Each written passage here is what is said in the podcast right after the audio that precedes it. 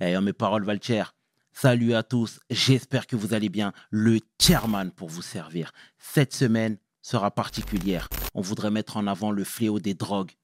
Héroïne, crack, cocaïne et plein d'autres nouvelles drogues qui arrivent pour bousiller nos jeunes, mais pas que. Pour matraquer nos jeunes, mais pas que. Pour percuter nos jeunes, mais pas que.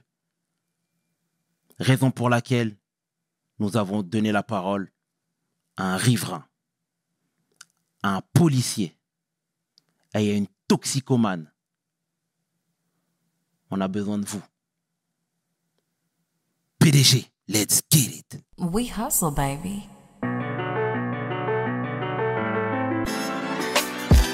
Le chairman. We hustle, baby. Le chairman. We hustle, baby. Le chairman de retour sur WSL. Et aujourd'hui, je suis en compagnie de Tarak Sassi. Bonjour. Salut Tarak, comment tu vas? Ça va très bien. Bien. Heureux d'être dans tes studios et euh, on est très très bien accueillis. Merci d'avoir accepté l'invitation, Tarak. C'est un plaisir. C'est important de te recevoir. Est-ce que tu peux te présenter, s'il te plaît, en quelques lignes pour celles et ceux qui ne te connaissent pas? Alors, euh, je suis Tarak Sassi. Euh, j'aime euh, me revendiquer comme binational. J'aime bien dire, voilà, je suis tunisien et j'ai la nationalité aussi française. J'estime avoir un devoir de, de, bien dans les deux pays, aussi bien en France parce que j'aime la France et les Français, mais j'aime surtout la Tunisie et euh, les Tunisiens, comme j'aime aussi l'ensemble de l'Afrique, qui sont euh, aujourd'hui, euh, on va dire, un petit peu constamment montrés du, doigt et, un petit peu cassés et, détruits depuis ce printemps arabe. Et la crise dont on va parler, bah, c'est un petit peu une conséquence du, printemps arabe parce que ça n'a fait que l'accentuer et l'aggraver avec, bien sûr, la crise sanitaire et euh, cette crise, justement, euh, la crise du crack et la crise de ces drogues dures aujourd'hui euh, qui sont amplifiées avec plusieurs substances, elle a été mal gérée depuis les années 80. On l'a laissé aller dans les années 2000. Et en 2010, il y a eu une explosion avec l'arrivée au fur et à mesure de migrants, de réfugiés qu'on n'a pas su gérer. 2015, on a commencé à voir les prémices d'un fléau. 2017, l'installation et le développement de plusieurs zones comme celle de la colline du Crac.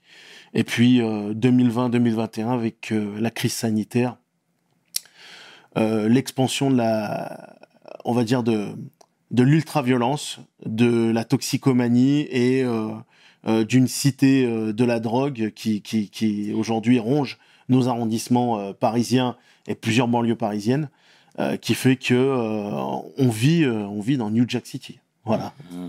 D'accord, très bien. Euh, pour euh, résumer un petit peu la chose, tu as vécu au Canada? Ouais. J'ai vécu au Canada, j'ai vécu euh, deux ans. T'es arrivé quand à Paris Excuse-moi de t'interrompre. Alors, moi de base, je suis né à Antibes. Je suis né à Antibes, j'ai eu la nationalité française parce que contrairement à ce qu'on croit, on croit souvent que quand on est en France, on a la nationalité. La nationalité, je l'ai eu vers 14-15 ans. J'ai eu la nationalité française à 14-15 ans. Très, j'ai très souvent vécu euh, en Tunisie et euh, on a beaucoup grandi euh, sur la côte d'Azur où toutes les portes nous sont fermées et les seules issues, ben, contrairement à ce qu'on croit, ben, c'est, c'est l'argent sale. ayant étudié dans les sciences humaines, ben, les seules perspectives qui me restaient, c'était de monter à Paris. Euh, j'étais aussi amoureux euh, de, sport euh, de force, du catch. Je suis le premier catcheur international tunisien. Et à un moment donné, j'avais envie de bouger parce que ce que j'avais sur Paris me suffisait pas. Et j'ai voulu aller voir ce qui se passait dans l'autre rive. Donc j'ai vécu deux ans à Montréal, New York et, Vancouver. Et la réalité m'a frappé au niveau justement de la toxicomanie et de la criminalité qu'on a c'est euh, ce que ce que je voyais là-bas en fait c'est ce qu'on a aujourd'hui sur Paris et Paris aujourd'hui est arrivé à un stade américain on aime euh, coller ça à l'immigration issue de l'Afrique mais en réalité on vit une situation américaine on vit une situation américaine C'est pas euh, c'est pas une situation digne d'Abidjan, c'est pas une situation digne euh, de Tunis, euh, de du Cameroun ou quoi que ce soit. C'est quelque chose qui vient du continent américain, nord-sud, et aujourd'hui qui est en train de, s'amplifier partout. Cette crise du stupéfiant qu'on vit à Paris, elle est, elle est euh, aujourd'hui en train de gangréner aussi plusieurs pays africains, et on a, on donne pas de réponse. On ne donne pas de réponse. Il n'y a pas en fait une conscientisation internationale. Il n'y a pas d'ONG euh, qui veut faire quoi que ce soit. Euh, Paris est dans un délire euh, identique à Vancouver, comme à Montréal aussi. C'est celle d'accompagner la consommation. Donc ça veut dire qu'en gros, si tu sais que quelqu'un est obèse, tu vas l'accompagner au McDo pour qu'il puisse euh, maigrir. C'est Mhm. ça, en fait, c'est ça la solution. J'ai- Il y a, il y a aujourd'hui une obligation de soigner et euh, d'être plus ferme sur le trafic de drogue et d'être plus ferme sur les raisons qui amènent à ce trafic de drogue. Mais j'ai l'impression qu'il n'y a aucune décision sérieuse qui est prise là-dessus. T'es arrivé il y a combien de temps à Paris même? Paris, 2008. 2008. 2008, je, comme je t'avais dit, après, voilà, un an après, je suis parti, euh, je suis parti au Canada. On est euh, aujourd'hui en, en 2022. Euh, j'ai quasiment, euh, j'ai plus de 14 ans ici sur Paris. Très bien. Euh, tu vis où précisément à Paris? Je vis dans le 18e arrondissement. Avant, j'ai vécu euh, un petit peu à Orly, j'ai vécu un petit peu à Rony-sous-Bois. Sur Paris, la spécificité aussi, c'est que j'ai connu ces associations aussi qui s'occupent des toxicomanes parce qu'ils s'occupent aussi des SDF. J'ai été euh, 10 ans sans domicile fixe. Euh, j'ai fréquenté le PSA Bastille. Le PSA Bastille, qui se trouve au milieu de Bastille, loin du 18e arrondissement, euh, concentre euh, beaucoup de marginaux, beaucoup de violence, beaucoup de toxicomanie, beaucoup de tentation. Et il y a des associations telles que Aurore, qui sont aujourd'hui pour moi des gens qui ne font que amplifier le problème en accompagnant la, consommation et qui, pour certains, certains d'entre eux qui travaillent sur le terrain, et on a des témoins de gens qui travaillent à la région, euh, disent militent pour la légalisation des drogues, ces gens-là, en fait, n'ont fait que amplifier et aggraver le problème, à se dire, en fait, que quand on est pauvre, quand on est sans domicile fixe, euh, quand on est euh, issu euh, de, de l'immigration, on est destiné à ça. On est destiné à ça. Et quand on voit en plus que ce qui se passe aujourd'hui, ça veut dire le déplacement de ces camps de crack, l'ouverture des hôtels sociaux, et je vais y venir après, euh, c'est des décisions qui sont issues de préfectures. C'est le préfet qui décide.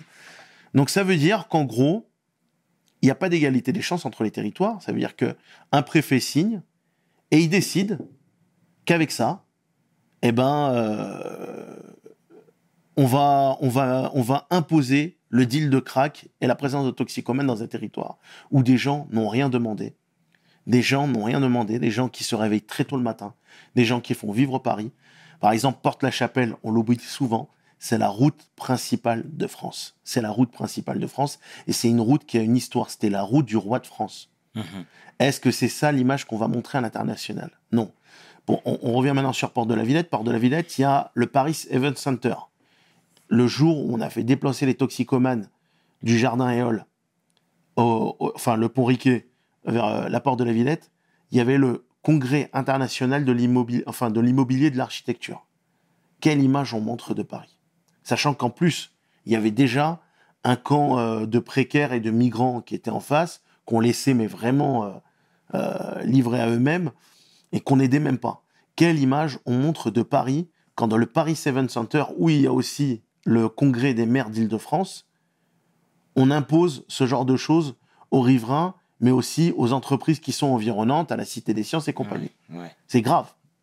C'est grave. Et ça, c'est quelque chose, en fait, qui amène à l'appauvrissement des gens qui vivent dans ce secteur. Et est-ce que toi, du coup, tu as vu la ville se dégrader? À la ville se dégrader, euh, les restaurants euh, se fermer, les gens qui ne veulent plus travailler euh, dans les francs prix, dans les carrefours, dans toutes ces, ces petites supérettes où il y a constamment des vols et des agressions.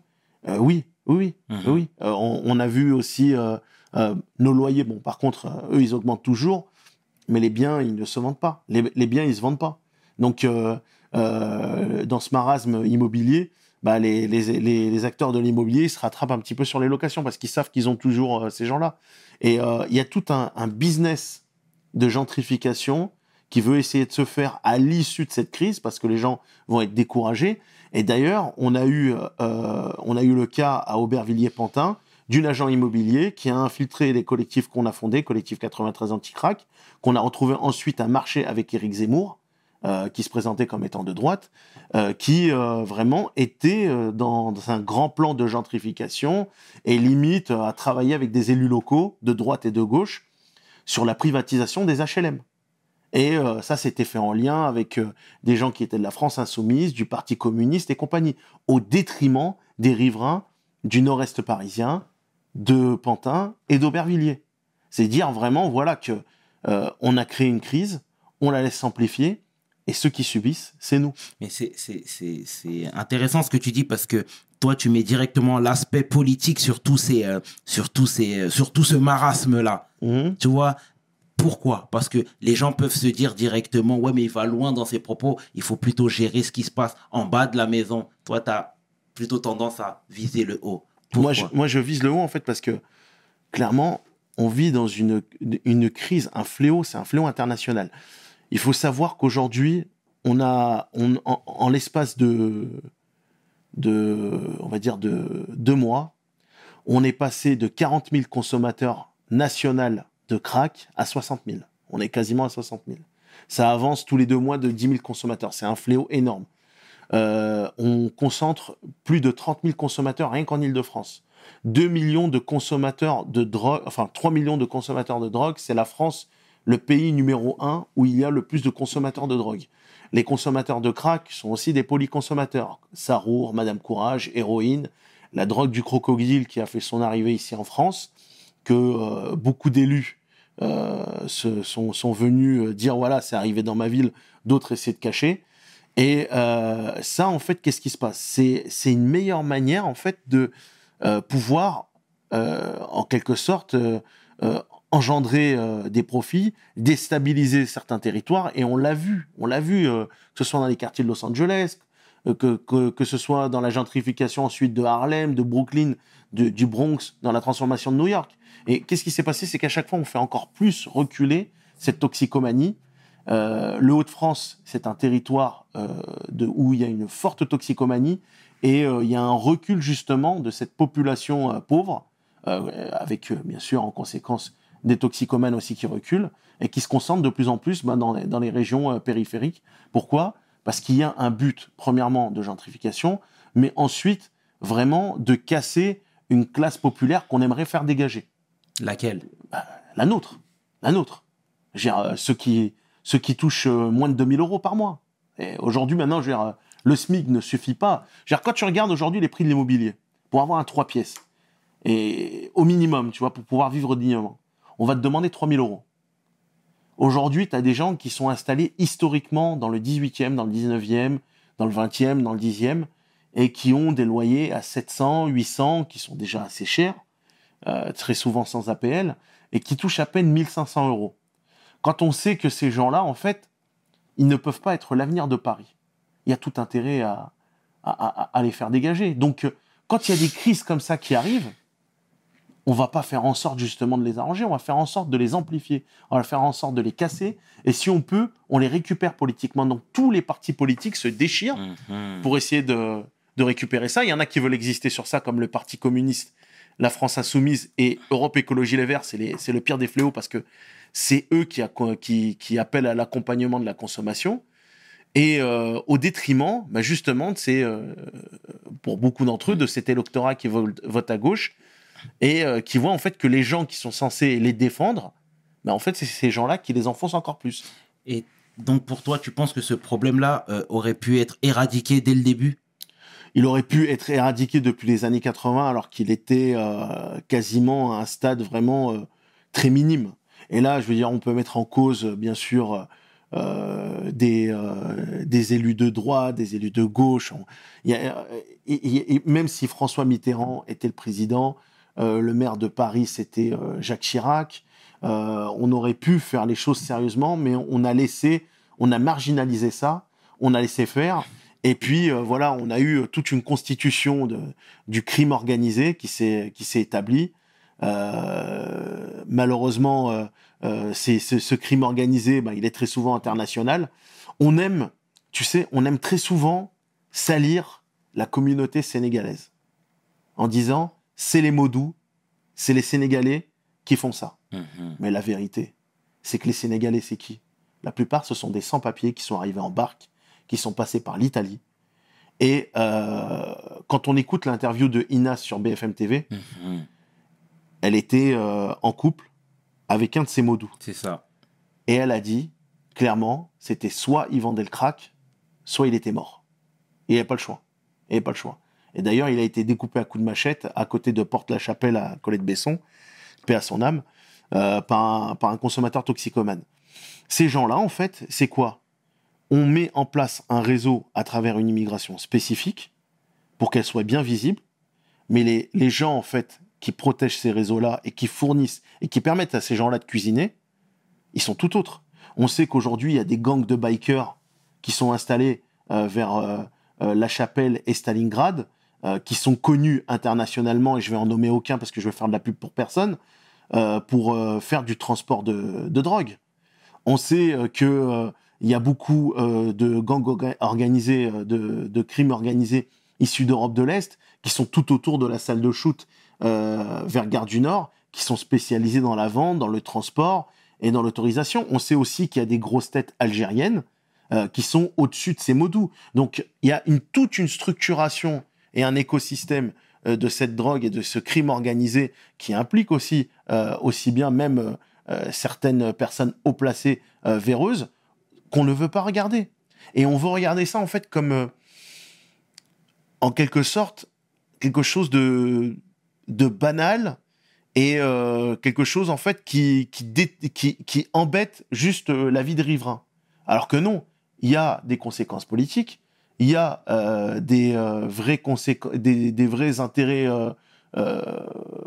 pour, pour des gens, mais vraiment haut placés, et il y a un péril pour la population et euh, l'ensemble euh, de la classe populaire, des gens issus de l'immigration, et, une fatalité en particulier pour les personnes de couleur noire.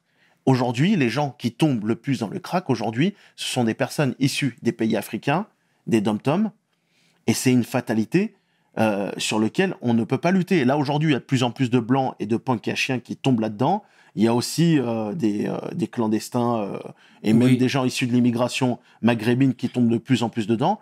Mais aujourd'hui, le gros, comme aux États-Unis, le crack est en train de démolir la communauté africaine, la communauté caraïbaine. Mhm. Et, et, ce, cette destruction, et on va dire ce fléau qui, qui, qui, qui a un racisme un petit peu plus appliqué sur la communauté noire, euh, il a fait de même aux États-Unis, il est en train de faire le, de même en Europe, et euh, on veut regarder ailleurs. Et là, normalement, toutes les associations de défense africaine, euh, de défense des Noirs, devraient être sur le terrain pour dénoncer ça, parce qu'aujourd'hui, non seulement ça détruit des familles, ça détruit des enfants, mais, mais ça, laisse, ça laisse une population entière qui est stigmatisée, alors que les Sénégalais, les Maliens, ce sont des gens qui se réveillent tôt pour faire vivre la France.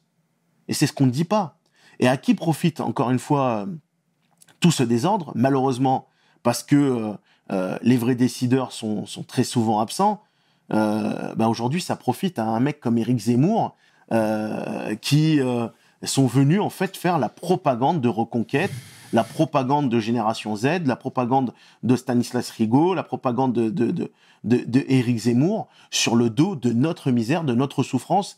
Et j'étais un des premiers à, à, à me- à m'opposer à eux. Et euh, j'espère que la personne en question euh, regarde euh, ce reportage. Morandini avait deux gardes du corps spécifiques et euh, il les avait mis sur moi quand j'étais là pour euh, les empêcher de faire leur reportage parce que Mhm. j'ai protesté sur leur présence. Mais justement, je t'ai vu sur le terrain Ouais. et moi-même, co- connaissant un petit peu ton CV, ton parcours, je me suis dit que tu allais, vouloir euh, quelques explications, etc. Pourquoi tu n'es pas allé euh, vers lui? Les gardes du corps, alors il y avait deux gardes du corps. Je ne sais pas, en plus, quand tu vois la propagande raciste qu'il fait, quand t'es quand t'es d'origine malienne, j'arrive pas à comprendre comment tu peux bosser pour Morandini. Je sais que l'argent, c'est bon, mais je je- j'arrive pas en fait à comprendre. Ces mecs-là ont été là pour m'encadrer, m'empêcher de parler, et ils ont fait tout pour m'éloigner en fait de la zone de tournage. Et, et euh, je, je n'ai pu rien dire. Ils ont fait leur petite propagande, leur petit truc. Et par contre, les communistes qui étaient sur le terrain et qui nous empêchaient, nous, en fait, de faire tous nos messages de prévention, on les a pas vus. Ils n'étaient pas là pour faire leur cinéma. Par contre, celles qu'ils ont décidé de nommer leader et qui étaient dans l'immobilier, on l'a revue à côté d'Éric Zemmour et on l'a revue pour faire la petite propagande et dire que euh, elle faisait des choses qu'elle ne faisait pas. Concrètement, ceux qui agissent sur le terrain, c'est plusieurs collectifs de riverains, dont Stop Crack et Hall, euh, et des collectifs que j'ai fondés comme le collectif Paris Anti-Crack et anciennement le 93 Anti-Crack avant qu'il soit récupéré, mais surtout les associations euh, que nous aujourd'hui euh, on dirige comme La Remontée et Méditerranée Link. Et récemment, je veux dire, euh, la plus grosse action qu'on a pu faire grâce à l'aide de la police, c'est euh, de pouvoir sauver une mineure qui était captive euh, de, ces, euh, de ce réseau euh, justement de dealers et de toxicomanes, Andy, Andy, qui était euh, malheureusement euh, sous crack, prostituée et abusée par un, faut appeler euh, un chat un chat, un pédophile de 53 ans qui était euh, euh, toxicomane dealer. Très souvent, ça existe, ce genre de profil, les gens sont toxicomane dealers, ça leur permet de, de payer leur consommation, mais ça leur permet aussi, voilà, je veux dire, de de- d'entretenir un petit peu leur réseau et d'entretenir leur consommation et mais comment tu peux avoir la tête lucide en étant à la fois toxicomane et dealer? Va leur demander Mhm. va leur demander on a on- tu sais tu sais je vais te dire un truc très souvent Parce- ce que tu vois dans les films Ouais. C'est rare. Le boss des boss, il va jamais toucher à sa drogue.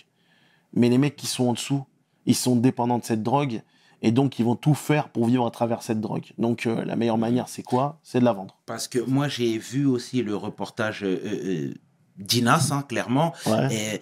et, et qui ne condamnait pas les modous, qui ne condamnait pas le modou qu'il avait fourni ses, premières, ses premiers cailloux. pardon. J'ai l'impression qu'il n'y a pas de haine. Tous les consommateurs ne détestent pas le dealer, ne détestent Il y a un pas. syndrome de Stockholm. Je pense aussi. Il y a un syndrome de Stockholm. Il y a un attachement qui se fait, même si des fois ils sont assez euh, euh, brutal, mauvais avec eux. Et euh, je, je crois en fait que euh, il, il y a un attachement en fait qui s'établit au fur et à mesure et on accepte une certaine forme de féodalité. On va dire que euh, euh, le crack, le crack et les drogues instituent comme une genre de communauté religieuse. Et euh, très souvent, on te parle de Port de la Villette, mais Port de la Villette, c'est pas euh, l'un des seuls endroits. Il y a plusieurs spots. Il y a Saint-Lazare, il y a Gare du Nord qui a jamais bougé, euh, de Porte-la-Chapelle jusqu'à Port de Clignancourt. On a Gare de Lyon, où il y a eu des coups de feu euh, en décembre. Mhm. Euh, on a, on a Saint-Lazare, je, crois que je te l'ai Ouais, déjà cité, ouais, c'est ça, ça. ouais. Gare du Nord et Stalingrad qui ne bougera jamais. Mais je vais rebondir sur les mots doux. Il y a beaucoup de toxicomanes, de personnes qui se battent contre leurs addictions, qui finissent euh, enceintes, qui finissent maman, euh, qui se mettent en couple avec ces mots doux. Donc, euh, est-ce que c'est pas plus profond que ça? Est-ce qu'il n'y a pas un réel amour? Tu vois ce que je veux dire? Je vais loin dans mes propos, mais Un réel amour de la victime, oui. Comme je te dis, on est dans le vraiment on est dans le syndrome de Stockholm. Mais est-ce que le le dealer qui l'a mis enceinte va vraiment aimer la personne qui fait prostituer juste avant Mhm. C'est clair, c'est ça le, le, le, le- En fait, je me pose la question parce que je me dis que cette histoire se répète. Moi, j'ai parlé avec plusieurs euh, euh, personnes se battant contre leurs addictions, pour pas les nommer toxicomanes, hein, euh, qui me disent que elles ont fini, pardon, enceintes de Modou, de leur dealer. Tu vois, parfois elles restent même en couple. Ah ouais. Tu vois Et je me demande, est-ce que les modous, eux, ne sont pas victimes aussi de ce qu'ils font? Je me dis, est-ce qu'il n'y a pas des gens qui les obligent à? Et, et les Tu- oblige tu pas en fait. y a- y a- en y a- fait, en fait, t'as affaire très souvent les mots doux, t'as affaire à des gens qui sont sans papier, qui sont euh, très souvent euh, issus euh, de, de villages très reculés où il y a quasiment rien. On n'est pas en train de te parler de la capitale Dakar ou, je sais pas, on est en train de te parler de gens qui viennent de- d'endroits reculés. D'un seul coup, tu les balances à Paris. Il y a un choc psychologique. Ils se retrouvent euh, avec à disposition des femmes. Ils peuvent faire ce qu'ils veulent. Mais euh, Moi, en fait, on va dire que. Moi, je pense en fait que c'est quoi? C'est un cercle de misère où euh, ils, vont, ils vont se sentir rois, mais la, la finalité, il faut regarder ce que c'est. C'est ce bébé qui va naître accro. Le bébé, il va naître accro. Accro. Accro. Le bébé, il va naître avec un père qui aura du mal à le reconnaître, qui va avoir même la- l'abandonner. C'est ça la réalité. C'est ça la réalité. Le bébé, il va naître avec une mère dont on n'est pas sûr qu'elle va sortir de ça, qu'elle va se désintoxiquer, qu'elle va se soigner. C'est ça le problème. Parce qu'aujourd'hui, en France, on n'a rien mis en place dans ce sens-là. On n'a rien mis en place. On a mené, euh, avec les collectifs de riverains et euh, surtout euh, un, on, va dire un militant très actif qui s'appelle Staline Crack. On, on a permis de faire ça en, en, en maison de campagne. Ok. Et ils ont été, mais vraiment, ils ont permis de se reconstruire. Et sur les 15, il y en a que deux qui sont retombés. Euh, je sais pas s'il y a moyen encore de les récupérer. Et euh, depuis, voilà, on défend ce bilan-là auprès du gouvernement, on défend ce bilan-là auprès de la, mairie et de la région, parce qu'on veut le reproduire et on sait qu'on peut le faire. Et qu'aujourd'hui, la seule manière de pouvoir aider ces gens-là et les aider à se reconstruire, c'est uniquement que par le sevrage, c'est uniquement que par le soin et pas par l'accom- l'accompagnement à la consommation tel que, tel que veut le faire les associations comme Gaïa et Aurore et surtout l'adjointe à, à, cette question euh, qui est Anne Swiris, qui ne comprend pas en fait que elle ne fait que développer un mal et sédentariser un mal dans nos arrondissements alors que nous demandons à vivre comme les autres. On a cette étiquette d'arrondissement pauvre, je le répète encore une fois, nos loyers, eux, ils ne sont pas pauvres. Loin de là. Mhm. C'est très juste. Euh, toi qui es très calé sur les chiffres, euh, on sait qu'aussi dans les Antilles, euh, dans les Antilles françaises, pour être précis, il y a un taux de toxicomanes assez élevé, des gens qui consomment du crack. Apparemment, en termes de sevrage, ils sont beaucoup plus, beaucoup plus féroces. Tu peux confirmer ces dires ou Ils pas sont du beaucoup plus féroces parce que les conditions sont beaucoup plus féroces. Et ces conditions féroces, elles sont en train d'arriver ici, particulièrement en région parisienne. Euh, le, coup classique, c'est qu'on est prêt à faire n'importe quoi, et c'est extrêmement violent, ça peut partir euh, très facilement à coup de machette, pour euh, se payer sa dose. Et il y a des toxicomanes qui peuvent escalader des immeubles. On a déjà le cas sur Paris, pour aller cambrioler des fois des appartes qui sont au troisième ou au quatrième étage, mais normal. Et donc, la seule solution, c'est vraiment, c'est des petites associations, des organisations familiales ou communautaires qui prennent les gens et qui les font sevrer de force.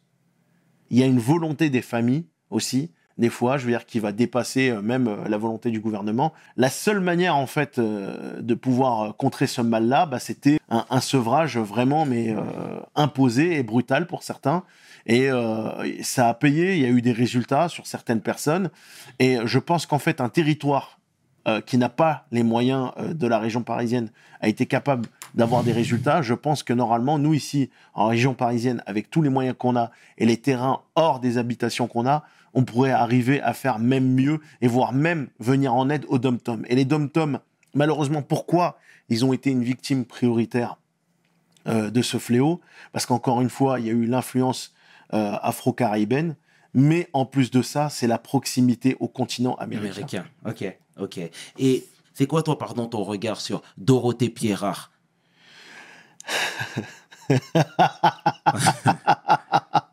Dorothée Pierrard, quand j'étais SDF, en 2008-2009, euh, c'est elle qui remettait euh, les colis alimentaires au nom de Aurore. Elle n'était pas forcément euh, très sympa. Et là aujourd'hui, la voir en fait accompagner cette consommation à la drogue, et je l'ai blâmé euh, sur plusieurs réunions. Et, voir en plus à côté de ça le nombre de sans domicile fixe qui explose, et à côté de ça le nombre de toxicomanes qui ne fait que exploser, j'ai envie de lui dire euh, bon, euh, t'es gentil, euh, Dorothée, mais c'est quand que tu te remets en question? Tu, tu, vois pas, tu vois pas les résultats, tu vois pas ce qui se passe.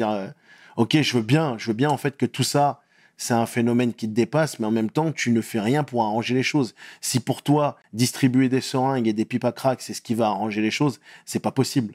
C'est pas possible. Donc, elle pense que leur donner le matériel là serait beaucoup plus judicieux. Ok, d'accord, certes, elle donne le matériel, mais est-ce qu'elle donne la substance? Elle donne pas la substance. Mhm. Donc, quand on donne le matériel, on donne euh, la possibilité d'avoir accès enfin, la possibilité de pouvoir fumer plus de substances. Mais cette substance, il faut bien la financer. Donc, en fait, en gros, en finançant, enfin, en, en donnant de quoi, de quoi faire, elle encourage plus la consommation. Elle motive encore plus. Parce que le mec, bon, il va se dire, bon, j'ai ma dose, mais j'ai pas ma pipe à crack, qu'est-ce que je fais? Il va peut-être plus galérer à chercher de quoi euh, euh, faire sa, sa, pipe à crack que, que de la consommer. Donc en fait, s'il y a une facilité déjà pour consommer, on va faire que augmenter euh, le, le débit et la production euh, de, de, de crack ou d'autres substances. Donc en fait, en gros, euh, sa stratégie, je- je- je- je- j'espère que c'est pas elle qui est unique décisionnaire de sa stratégie parce qu'elle est, elle est complètement, euh, euh, mais vraiment, mais dénuée de sens. Et ce qu'elle dit, là, les braquages, on le vit encore plus depuis cette crise sanitaire. Il faut savoir que la crise sanitaire a été responsable de l'amplification du nombre de consommateurs, du nombre de drogués du nombre de dealers parce qu'on a cédé nos rues dans l'ensemble euh, de, de Paris et des banlieues euh, à ce trafic et, et euh, aux consommateurs qui se sont mais installés très rapidement, par exemple, sur le pont Riquet qui fait le trait d'union entre 19e et 18e et qui ensuite après ont envahi le jardin des Halles, repris du terrain sur toutes les stations de tramway T3B, euh, aussi bien euh, de, de Rosa Parks jusqu'à jusqu'à euh, limite Porte d'Anière. Euh, et tout ça pourquoi? Parce que ils savent qu'il y a euh, tout une, une ac- un accompagnement à la consommation qui leur, a- qui leur sera toujours offert. Et que euh, on sait aussi qu'il y a des structures qui existent juste derrière chez moi, comme le Sleep-In, à rue Pajol, où euh, on va leur distribuer euh, très facilement de quoi pouvoir se droguer. Mais en plus de ça, on va leur offrir un endroit où ils peuvent se reposer et dormir après avoir consommé. Et est-ce que toi, à titre personnel, tu as déjà été euh, victime d'attaques, par Oui. exemple? Oui, oui, pas qu'une. J'ai failli me faire crever un œil euh, par euh, un consommateur qui vivait à l'hôtel de Torcy. Excusez-moi de l'avoir nommé, mais bon, il faut dire ce qui c'est. L'établissement en question, c'est un, c'est un des hôtels sociaux justement où est-ce que on concentre dealers, consommateurs et, euh, et de la prostitution. Mhm. Euh, dans, dans le quartier de Marx Dormois, il y a en tout quatre hôtels sociaux qui sont concentrés. Qui sont concentrés. Ensuite, euh, dans les manifestations à répétition euh, avec les riverains, bah, des fois pour prendre la défense, je me suis déjà pris euh, des coups de barre de fer, on m'a jeté des bouteilles vers moi, ça n'a jamais explosé, mais, euh, euh, mais voilà, quoi, ça a été sa chaud, on, on nous a menacé à coups de couteau, Euh, on a déjà essayé de protéger, euh, on a, enfin, pas on a essayé, on a protégé des, des journalistes, même de CNews, malgré qu'ils nous, ont ensuite euh, trahis idéologiquement euh, de, plusieurs agressions euh, au couteau.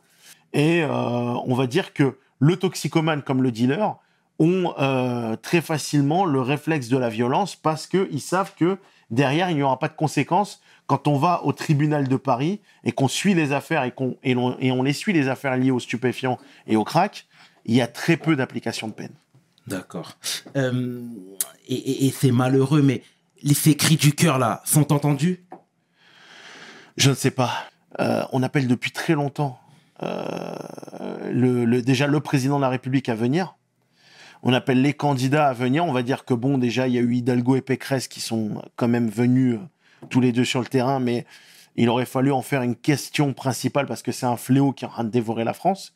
Je tiens à dire que le crack est en train de foutre la merde à Rouen, à Bordeaux et dans plusieurs villes dont, on ne soupçonne même pas euh, en France.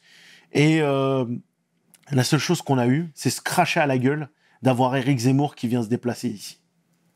J'ai, moi, j'ai eu honte au nom des riverains, mais j'ai surtout eu honte de voir la, la prétendue représentant euh, euh, des riverains et du collectif qu'on a fondé marcher avec lui côte à côte et l'approuver et l'appuyer, euh, l'appuyer, on va dire politiquement. Dire, quand, quand- tu marches avec quelqu'un, c'est limite tu l'approuves quoi. Tu Et quand t'es là, je la nommerai pas cette dame parce qu'elle mérite pas qu'on la nomme. Elle mérite de, de finir dans l'ombre.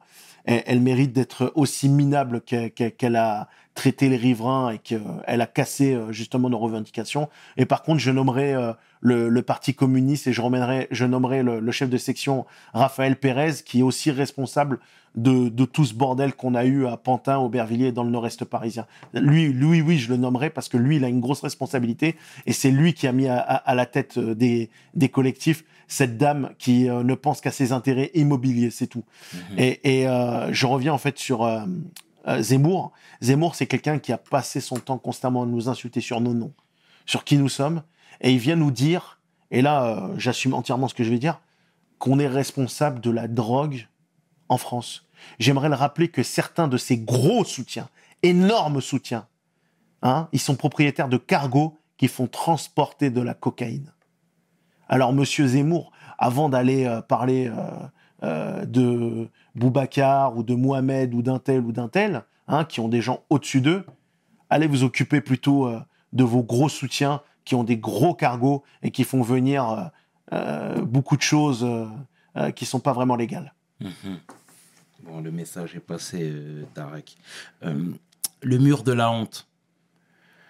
Le mur de la honte. Alors, je veux pas, euh, je veux pas euh, m'en faire le scoop, mais tu pourras de toute façon récupérer la, vidéo. Ça a été euh, sur le Parisien. Le mur de la honte, c'est moi qui, qui l'ai nommé ainsi. Et après, ça a été récupéré par tout le monde, et puis ça a été récupéré politiquement. Pourquoi j'ai appelé ça le, mu- le mur de la honte?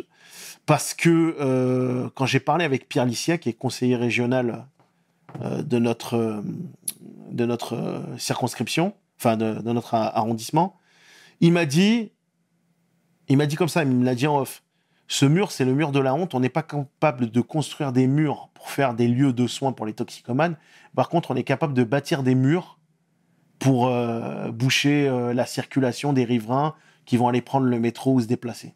Voilà. Et c'est pour ça qu'en fait, le mur de la honte euh, a été dit devant le Parisien et puis ensuite il a été récupéré par des usurpateurs. Mais euh, clairement, si tu veux qu'on parle dans le fond, le mur de la honte, c'est pas le fond du problème. Le mur de la honte, c'est pas le fond du problème. On va dire que c'est plutôt ce qui se passe de l'autre côté. Ça veut dire euh, sur la place Auguste Baron. Mhm. C'est ça la vraie honte. Ce qui se passe le long de la station des tramways, ce qui se passe aujourd'hui dans les stations de métro. Quand tu vas aujourd'hui à, Châtelet, sortie Saint-Eustache, qui est devenu euh, un miniature de Porte de la Chapelle, où tu as carrément les consommateurs qui, euh, qui sont installés, qui fument comme ils veulent, qui font ce qu'ils veulent, et les commerçants qui sont à l'intérieur euh, euh, de la sortie Saint-Eustache à Châtelet, ils sont constamment agressés et ils vivent dans le danger. Ça, on n'en parle pas.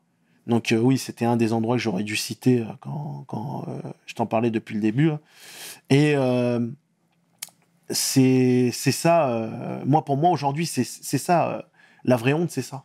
C'est l'amplification de ce nombre de consommateurs, de ce nombre euh, d'offres de drogue sur lesquelles on ne donne pas de réponse, on ne fait aucune prévention. Nous, on va essayer de reprendre. euh, on, on a déjà commencé à contacter euh, les responsables de lycée et de collège. On va commencer à, à- à- à reprendre tout ce qui est prévention, parce qu'aujourd'hui, il y a Bien. trop de mineurs Bien. trop de mineurs. Quand on regarde aujourd'hui l'historique de Inas, elle est en train de passer son bac quand elle est tombée là-dedans. Tu penses pas que chacun, chaque corps de métier devrait euh, un peu plus euh, euh, parler de, à bâton rompu justement de tous ces fléaux-là, de tous ces problèmes-là, en disant que attention, oulala, là, là, ça c'est du cinéma, ça. C'est du cinéma, je suis d'accord avec toi, mais le cinéma, le cinéma des fois prévient. Si on regardait sérieusement New Jack City, tu sais quand tu regardes le Exact. film aujourd'hui New Jack City, c'est la situation de Paris maintenant. Mhm. Parce que Paris n'a jamais atteint ce stade-là, mais maintenant Paris est dans le stade de New Jack City. Vraiment, sérieusement, sérieusement. Avec des policiers qui sont impuissants parce qu'ils n'ont pas des ordres clairs, ils n'ont pas des moyens, un trafic qui dépasse mais tout contrôle, euh, avec des dealers euh, euh, qui, qui rentrent et qui sortent et qui font ce qu'ils veulent. Et d'un côté, qu'on le veuille ou non, ce divertissement, ce cinéma forme les consciences ou informe les consciences. Et on aura beau faire ce qu'on veut, mais encore une fois, je suis désolé, mais si Skyrock décide de passer un rappeur qui va parler et banaliser les drogues dures et le crack, nous, on aura beau faire toutes les préventions du monde, ça suffira jamais. Mhm. Il faut aussi que les acteurs médias s'y mettent. Il faut euh, qu'il y ait plus de moyens de la part du gouvernement. Et on les alerte depuis très longtemps. Vous ne, votre passivité, je dirais au, au gouvernement, que leur passivité fait euh, qu'ils sont complices. Fait qu'ils sont complices. Et euh, cette, cette tragédie qu'on est en train de vivre, c'est pas une tragédie parisienne, c'est pas une tragédie francilienne, c'est une tragédie, euh, c'est pas une tragédie nationale, c'est une tragédie européenne, voire même internationale. Mhm. Comme je le disais tout à l'heure, encore une fois, 25% de la population euh, camerounaise depuis euh, le printemps arabe euh, ont consommé du crack. 57% de la jeunesse ont consommé des drogues dures, dont le crack. Il y a un dérivé du crack qui est encore plus dur, qui s'appelle le bomber, qui est en train de faire des, un désastre mais énorme au, au Congo. Et c'est pareil quand on regarde Guinée-Conakry, Sénégal et, et tous ces, tous ces pays-là, où euh, il y a, euh, on va dire, une culture de la drogue qui se répand, mais en plus, rien euh, pour, euh, pour euh, le stopper. Et en plus, la qualité est beaucoup plus moindre, donc les désastres et les dégâts à long terme vont être, vont être beaucoup plus graves. D'accord. Et t'es papa aujourd'hui, Tarak? Non, pas encore. Inch'Allah, bientôt. Marié, mais pas encore euh, papa. Inch'Allah, alors, c'est tout ce que je te souhaite. Mais parce qu'il y a, il y, a, il y a, comment dire, il y a les enfants qui sont généralement écartés des débats, mais c'est important de nous sensibiliser là-dessus. Euh, Aujourd'hui, toi, tu es présent euh, à travers ton arrondissement, à travers tes actions, etc. Comment les enfants, est-ce que tu échanges avec eux? Qu'est-ce qu'ils te disent quand ils voient les gens déambuler un petit peu partout avec des allures parfois un petit peu bizarres? Dues à, aux consommations C'est quoi le feeling? C'est quoi le ressenti? Alors les gamins, les gamins, euh, certains ont peur et veulent plus aller euh, au collège, donc ça, ça, ça crée des embrouilles. Euh, d'autres ben, se retrouvent à taper certains toxicomanes, et puis d'autres se plaignent que des dealers viennent essayer de les convertir pour devenir soit consommateurs, soit dealers. Voilà ce qu'on nous remonte aujourd'hui. Et puis, je suis désolé encore de revenir sur le rap, mais quand tu as une mère de famille avec son fils qui revient avec un gamin qui a été influencé euh, par GTA et aussi par euh, le rap, sans euh, cette fois-ci nommer qui que ce soit précisément, sur la question du crack et la, la question de la vente des drogues, et qu'elle se sent désarmée, là au-dessus, tu vois, tu vois en fait qu'il y a une fatalité et que tu auras beau avoir toutes les bonnes intentions du monde, si t'as pas les moyens de leur faire comprendre et surtout de leur montrer les conséquences de ce qu'amènent les drogues, on n'y arrivera jamais. Parce que les conséquences, elles sont très graves, aussi bien pour les consommateurs, mais très souvent aussi pour les dealers. Et là, je ne parle pas du milieu carcéral. Mhm. Les règlements de compte dont on nous parle à Marseille, ils ont lieu constamment ici en Ile-de-France. Se faire brûler dans, une, dans, dans le coffre d'une voiture, c'est banal. C'est devenu banal. L'un des départements le plus meurtri au niveau du trafic de drogue, c'est pas la Seine-Saint-Denis, c'est l'Essonne.